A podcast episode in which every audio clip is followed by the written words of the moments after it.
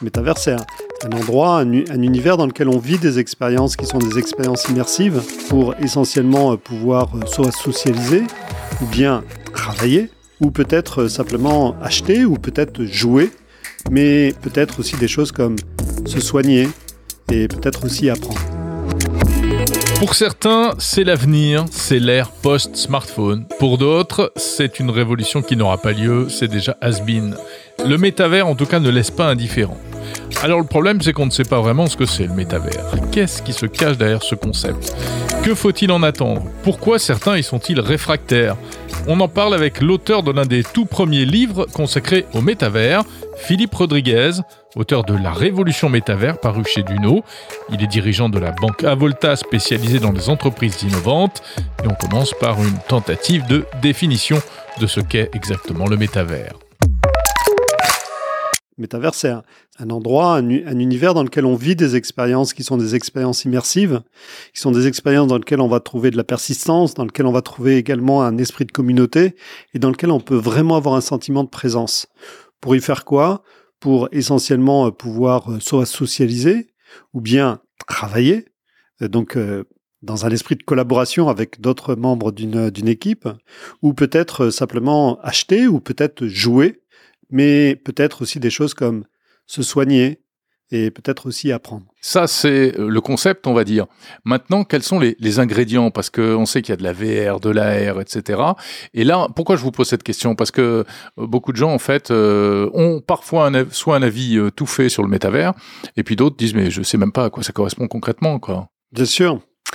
On peut voir aussi le métavers comme la nouvelle frontière euh, du web, la nouvelle frontière d'Internet. C'est une sorte de nouvelle version qui pourrait venir ou pas. J'explique dans le bouquin que euh, finalement c'est quelque chose qui est encore en construction et, et sur lequel on démarre seulement aujourd'hui la construction. Mm. Donc euh, cette nouvelle version euh, du web elle permet quoi? Elle permet en fait euh, d'avoir une identité qui est, qui est propre, d'avoir aussi euh, des, des, actifs, des choses que l'on possède qui, euh, qui vont euh, nous appartenir à nous et pas forcément à une, à une plateforme, et en fait dans lequel on va vivre des expériences qui sont ces fameuses expériences immersives. Mmh. Je crois que ce, ce, métavers va nous permettre de, de, de vivre toutes ces expériences différentes en ayant cet esprit nouveau dans lequel et c'est pour ça, en fait, qu'on peut en faire un, une sorte de, parallèle avec un autre concept qui est celui du Web 3, euh, dans, lequel, en fait, on va reprendre le contrôle euh, de nos existences euh, au sein du web, que l'on avait peut-être un peu perdu dans, le web 2, c'est ce qu'on entend dire en tous les cas. Oui, parce que vous, vous liez euh, très clairement le métavers avec le web 3, avec la blockchain, les NFT, etc. Euh, pour vous, tout cela est euh, intimement lié. Oui, le, le, le métavers, ce serait probablement la, la, version peut-être euh, un peu grand public de, de, de, de cette nouvelle version de, de l'Internet. C'est ce que l'on va vivre comme expérience à, à, à l'intérieur. Et puis, et puis le, la blockchain, le Web 3, tout ceci est peut-être plutôt une infrastructure. Peut-être plutôt euh, les, les, fondements qui permettent en fait à ce métavers d'exister. C'est comme ça que je le vois. Une autre façon de le voir aussi, c'est de se dire que ce sont deux concepts qui sont pour l'instant simplement intriqués, dans lesquels euh, eh bien il y a des, il peut y avoir des, euh, des expériences qui sont euh, métaverses, mais qui ne sont pas Web 3. Mmh. Par exemple, une visite virtuelle d'un musée, c'est purement assez métaverse, mais c'est pas tellement Web 3. On peut avoir des choses qui sont Web 3 qui sont pas tr très métaverses, par exemple ce qu'on appelle la decentralized finance, DeFi, qui, euh, qui est véritablement euh, plein avenir, mais qui en même temps n'a pas trop de rapport avec le métaverse. Et puis, à l'intersection de ces deux concepts, on va trouver une foule de, de, d'usages de, euh, qui comprennent à la fois les fondements du, du Web 3, et puis en même temps, c'est cette nouvelle idée de ce que pourrait être une nouvelle frontière de l'Internet à travers le métavers. Ce n'est pas que ce que nous a montré Mark Zuckerberg, finalement, le métavers. Non, il est, il clair en fait que, l'entreprise Meta, puisqu'ils ont, ils ont renommé l'entreprise, euh, le groupe qui, euh, qui a l'ensemble de ses actifs euh, Meta, est en train de, de, construire un, un, une des versions du métavers possible. Il en existe, il en existe d'autres.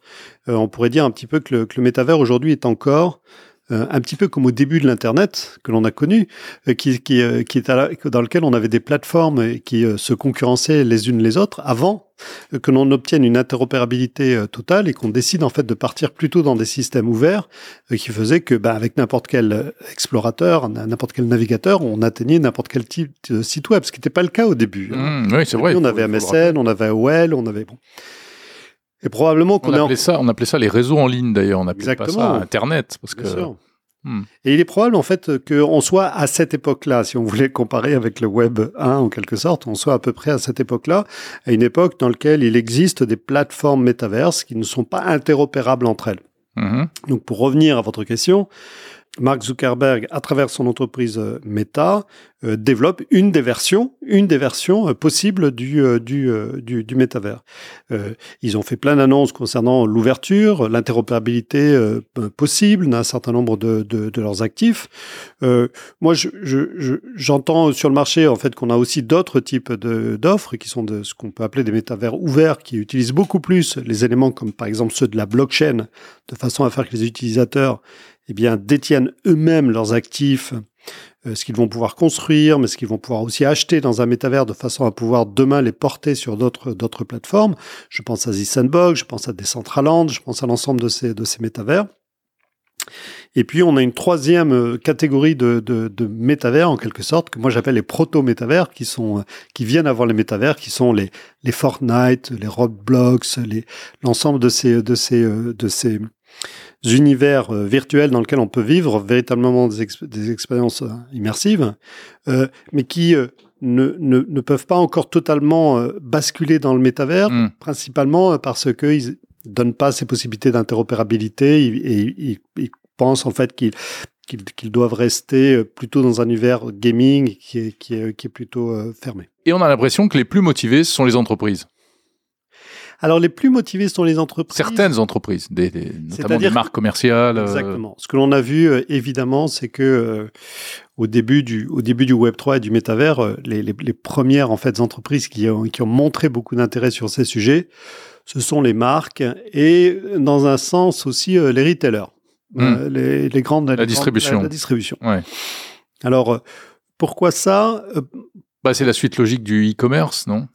Oui, je pense qu'il y a d'autres raisons aussi. Et il y a une raison aussi euh, qui est assez simple à comprendre, c'est que euh, le métavers et le Web 3 touchent essentiellement euh, dans, dans, son, dans son cœur, en fait, va toucher plutôt des générations Z. Mmh. Des générations Z qui sont eux-mêmes en fait les créateurs de ces, de ces, de ces mondes-là et qui vont aussi être les premiers utilisateurs. Donc la génération Z, c'est, ce sont les plus jeunes. Oui, oui, ils sont nés entre entre 98 et 2010, ouais. à peu près. Et donc, euh, euh donc c'est, euh, ce sont des gens qui, euh, ce sont des jeunes qui vont, euh, qui ont un appétit pour le jeu, qui ont un appétit aussi pour, qui sont assez décomplexés vis-à-vis -vis de l'argent. Donc, euh, ce qui explique aussi pas mal de choses que l'on a pu voir dans le Web 3, euh, notamment le fait qu'ils n'ont pas de problème à spéculer sur des euh, sur des objets virtuels qu'ils pouvaient qu'ils pouvaient acheter, ça leur pose pas de mm. pas de soucis. C'est un c'est une c'est une génération qui est super intéressante parce qu'elle est aussi elle nous renvoie en fait devant devant un, elle nous renvoie en fait devant notre propre dilemme en fait entre réalité et virtualité, mm. puisque cette génération ne voit pas de différence entre le réel et le virtuel. C'est-à-dire que quand on a des conversations avec eux, et les études le montrent assez clairement, c'est que eux ne font pas de différence entre des relations sociales qu'ils ont pu construire dans le virtuel ou dans le réel. Ils ne font pas de différence entre quelque chose qui leur appartient dans le réel ou dans le virtuel. Et, et c'est très différent pour les autres générations qui, eux, font une grande différence entre ce qui est virtuel et ce qui n'est pas. Alors, dans votre livre, vous parlez de, de défis et de menaces. Euh, quelles seraient, selon vous, les menaces? Il existe beaucoup de menaces en fait. Euh, il existe des menaces qui sont des menaces euh, principalement de, de, de sécurité, euh, qui sont la façon en fait dont nos données peuvent être protégées ou pas.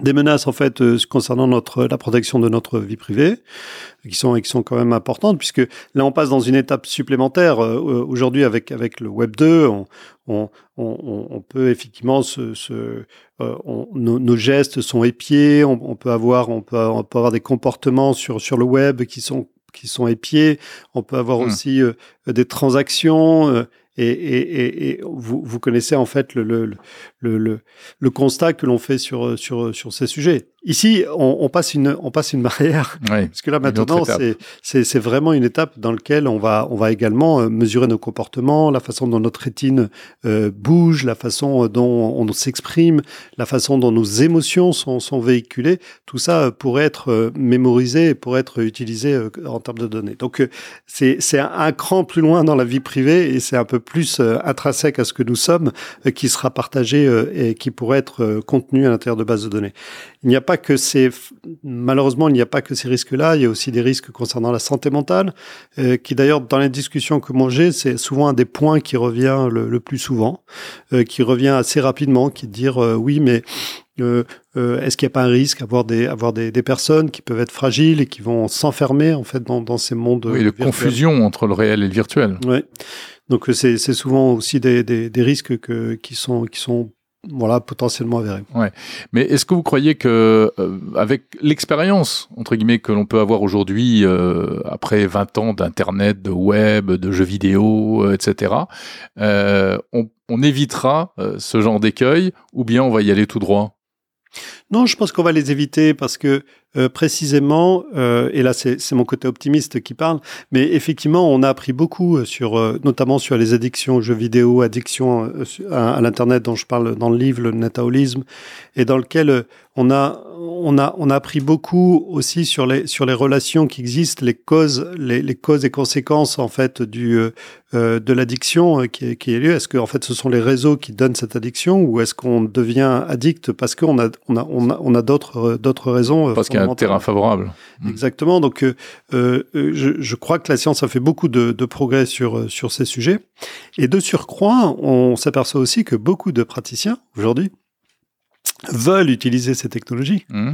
veulent utiliser ces systèmes immersifs pour pouvoir en fait mener euh, également des thérapies de médecins, vous voulez dire Et, oui, des thérapies euh, concernant euh, soit des, des, problèmes de d'attention, soit des problèmes en fait de mémorisation. Mmh. Des et j'ai rencontré plusieurs entreprises qui travaillent dans ces sujets et qui font des choses vraiment incroyables. Par exemple? Une entreprise à, à, à Barcelone qui s'appelle Virtual Leap qui fait qui fait des, des systèmes pour pour aider les seniors à à mieux contrôler la façon dont, dont euh, dont, elles, dont, ils peuvent avoir de l'attention et de la mémorisation. Et donc ils vont jouer en fait avec des jeux et qui sont des jeux qui sont assez différents de ce qu'on pourrait jouer sur un ordinateur ou sur un sur un portable euh, parce qu'on on est vraiment en immersion totale à l'intérieur euh, du jeu. Et, et, le praticien est capable d'inventer en fait toute une thérapie euh, pour aider à conforter en fait ce, ce, cette qualité. Philippe Rodriguez, comment expliquer une certaine réticence vis-à-vis -vis du métavers? Dans l'adhésion aujourd'hui, euh, il y a, on a, on a plusieurs euh, phénomènes. On a, on a des gens qui sont euh, des enthousiastes, des enthousiastes autour du, du, du sujet, qui n'y voient que des, que des bénéfices. On, on, y voit aussi des, euh, des, des, contradicteurs du, sur, sur ces sujets, des gens qui sont très réfractaires en fait à ce, à ce changement, mmh. pour euh, parfois de, de, bons arguments, de, de, de bonnes raisons.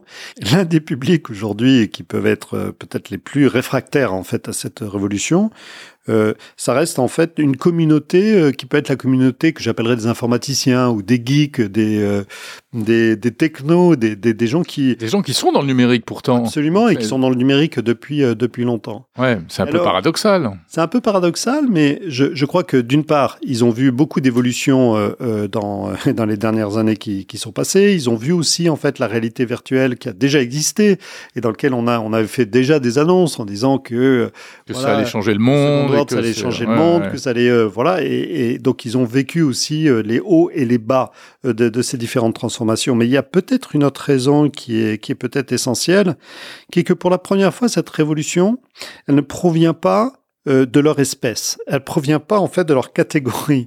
Elle provient en fait aussi d'autres types de talents qui peuvent être des créateurs, qui peuvent être des artistes, qui peuvent être des aussi des simplement en fait des, euh, des militants qui vont organiser euh, des expériences euh, virtuelles. Ça peut être des jeunes dans la mode qui vont utiliser le Web 3 pour en faire quelque chose. Et donc c'est un peu comme si finalement cette révolution était animée par des gens qui sortaient de leur communauté. Et, et donc peut-être qu'il y a un mouvement un petit peu réfractaire ici en se disant mais est-ce qu'on est-ce que finalement une forme de corporatisme voilà la, la mise qu'on a sur la techno est en train de nous échapper. Alors je pense que c'est une très bonne chose chose. je pense que c'est extrêmement enthousiasmant en fait que il y ait tout un tas de d'artistes, de, de, de, jeunes dans la mode, de de, de de créateurs d'expériences qui, euh, qui fassent des choses en utilisant ces technologies, du Web 3, des NFT, des DAO, des univers virtuels, de l'intelligence artificielle, et puis euh, qu'ils qu'ils avancent dans, dans ces domaines. Et puis, euh, je pense que tout le monde se retrouvera un jour ou l'autre dans, dans, ce, dans ce nouveau métavers.